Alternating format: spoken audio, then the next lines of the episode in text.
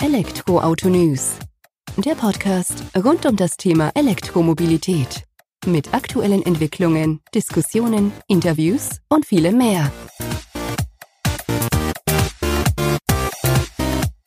Willkommen bei Folge 12 des Elektroautonews.net Podcast. Ich bin Sebastian und freue mich, dass du auch diese Folge wieder mit am Start bist. Eventuell erinnerst du dich, in Folge 6 des Podcasts haben wir uns mit drei oder mehr weniger bizarren Fragen rund um die E-Mobilität beschäftigt und Antworten auf diese gegeben. Dies kam so gut bei dir und den anderen Hörern unseres Podcasts an, dass ich mich entschieden habe, drei weitere Fragen rund um die E-Mobilität im Schnelldurchlauf zu beantworten. In der angesprochenen Folge haben wir uns damit beschäftigt, was passiert, wenn das E-Auto in die Waschanlage fährt, ob man E-Autos auch im Regen an die Ladestation anschließen kann und ob man E-Fahrzeuge Starthilfe geben kann. Persönlich bin ich mir aber auch ziemlich sicher, dass die heutigen Fragen nicht minder interessant sind. Und auch dieses Mal kann ich nur sagen, keine Sorgen für die Zukunft, habe ich noch die eine oder andere ungewöhnliche Frage rund um die E-Mobilität am Start. Ansonsten kannst du mir deine Fragen natürlich auch gerne per Mail oder Kommentar im Blog zukommen lassen. Was passiert, wenn mein E-Auto vom Blitz getroffen wird? Es gibt Schutzsicherungen, die im unwahrscheinlichen Fall eines Blitzeinschlags eine Beschädigung des Autos oder seiner Batterie verhindern. Wenn der Blitz allerdings gerade dann einschlägt, wenn du dein Elektroauto auflädst, dann kann es durchaus zu Schäden kommen. In einem solchen Fall kann der Blitz sowohl an der Ladestation als auch an den internen Stromkreisen des Autos Schäden verursachen. Bisher sind nur wenige Fälle bekannt, in denen ein Blitz in E-Autos eingeschlagen ist. Nennenswert ist die Meldung eines Tesla-Besitzers, der von Fehlermeldungen berichtete, die auftraten, als sein Auto während des Ladevorgangs einen Blitzschlag erlitt. Aber laut diesem wurden keine schwereren Schäden verursacht, beziehungsweise solche mit langfristigen Folgen. Im vergangenen Jahr hat man im Hochspannungsprüffeld von Siemens im Schaltwerk Berlin getestet, wie sich ein Blitzschlag auf den Audi e-tron Quattro auswirkt. Ein Lichtblitz tanzte mit einem pulsierenden Britzeln über das Autodach und erhellte die 25 Meter hohe Halle. Die Experten haben einen Spannungsüberschlag mit drei Millionen Volt gezielt auf das E-Auto geleitet. Dies sei danach auch noch voll funktionsfähig gewesen. Audi selbst ging es weniger darum, die Auswirkung des Blitzeinschlags auf das E-Auto zu beurteilen, als vielmehr dessen Symbolwirkung in den Mittelpunkt zu stellen. So lässt sich zwar ein Elektroauto auch heute noch nicht mit einem Blitz laden, doch sind die Ingenieure der Vision des blitzschnellen Aufladens bereits einen Schritt näher gekommen. Wir können festhalten, ein Blitzeinschlag für das E-Auto ist nicht gefährlich, wenn es nicht gerade an der Ladestation hängt. Und selbst dann müssen keine langfristigen Schäden zustande kommen. Kann man ein Elektroauto wie ein anderes Auto klingen lassen? Beispielsweise wie ein Lamborghini?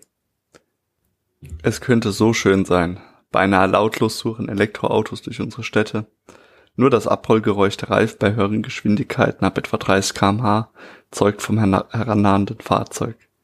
Was für die eine Traumvorstellung ist, ist für andere hochgefährlich. Denn Blinde und Menschen mit schlechter Sehkraft können sich nur auf ihr Gehör verlassen, wenn sie eine Straße überqueren.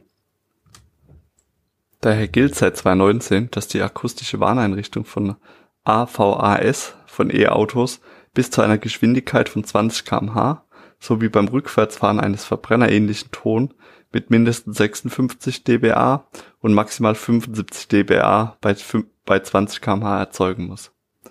Kritiker bemängeln das künstliche Fahrgeräusch AVHS als unnötige Lärmquelle. Es macht die E-Fahrzeuge zwar für manche Verkehrsteilnehmer sicherer, schränkt aber auch das lautlose Gleiten für den Fahrer ein, so Stefan Pratzel, Direktor des Center of Automotive Management und dennoch überwiegt dieser Nachteil nicht den Vorteilen, die für das E-Auto sprechen. Wie schön wäre es nun, wenn der eigene Leaf oder Zoe wie ein Lamborghini klingt.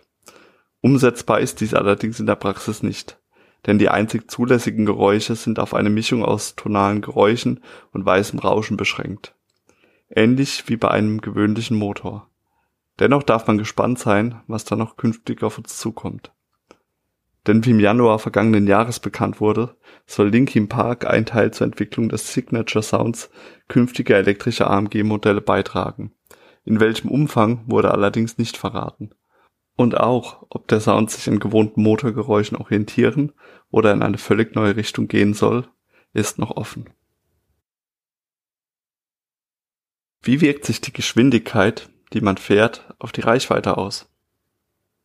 Elektroautos sind für ihre Beschleunigung bekannt. Da kann es schon einmal vorkommen, dass man mit dem kleinen E-Auto den großen Verbrenner an der Ampel hinter sich lässt. Aber wie wirkt sich die Geschwindigkeit beim Fahren eigentlich auf die Reichweite des Fahrzeugs aus? Zunächst einmal kann man festhalten, je höher die Fahrgeschwindigkeit, desto mehr Energie verbraucht der Akku. Das liegt vor allem daran, dass bei steigender Geschwindigkeit der Luftwiderstand überdurchschnittlich zunimmt. Und das ist natürlich auch bei an anderen Antriebsarten identisch. Ganz gleich, ob man nun E-Auto oder Verbrenner fährt. Das bedeutet, dass man bei doppelter Geschwindigkeit nicht bloß gegen den zweifachen, sondern gegen den vierfachen Widerstand anzukämpfen hat, was sich seinerseits auf den Stromverbrauch auswirkt. Generell kann man jedoch sagen, dass bis zu einem Tempo von etwa 110 kmh ein gutes Verhältnis zwischen dem Verbrauch und der Reichweite besteht. Danach nimmt die Reichweite allerdings mit steigender Geschwindigkeit überproportional ab. In Verbindung mit der Geschwindigkeit spielt natürlich auch die Aerodynamik eine entscheidende Rolle. Ein Kia Soul e.V. kommt nicht ganz so aerodynamisch daher und muss daher mehr Energie aufbringen, um entsprechende Geschwindigkeiten zu erreichen. Es zeigt sich zudem, dass häufige harte Beschleunigungen erheblich mehr Energie verschwenden, verglichen mit dem sanfteren Anfahren bis zum Erreichen der gewünschten Geschwindigkeit. Daher lieber langsam die Geschwindigkeit hochfahren, als auf das Gas- bzw. Strompedal zu treten, um schnellstmöglich hohe Geschwindigkeiten zu erreichen. Um die Reichweite zu verlängern, ist es daher ratsam, vorausschauend zu fahren und nicht mit Vollgas auf rote Ampeln zuzufahren, um dann plötzlich abzubremsen. Lieber auf die Rekuperation des eigenen E-Fahrzeugs setzen vom Gas bzw. Strom gehen und die Bremswirkung des Motors greifen lassen. Hierdurch laden sich die eigenen Batterien zumindest teilweise wieder auf. Das war's also mit den drei weiteren bizarren Fragen zur E-Mobilität. Bevor die Folge nun zu Ende ist, noch eine Bitte. Kennst du ja von den letzten Folgen schon. Sollte dir diese aktuelle Folge gefallen haben, dann freue ich mich über eine Bewertung bei iTunes, Spotify und Co. oder eben dort, wo du unseren Podcast hörst. Damit hilfst du uns, die E-Mobilität ein bisschen mehr in die Welt herauszutragen. Vielen Dank. Und nun, bis zum nächsten Mal. Ciao.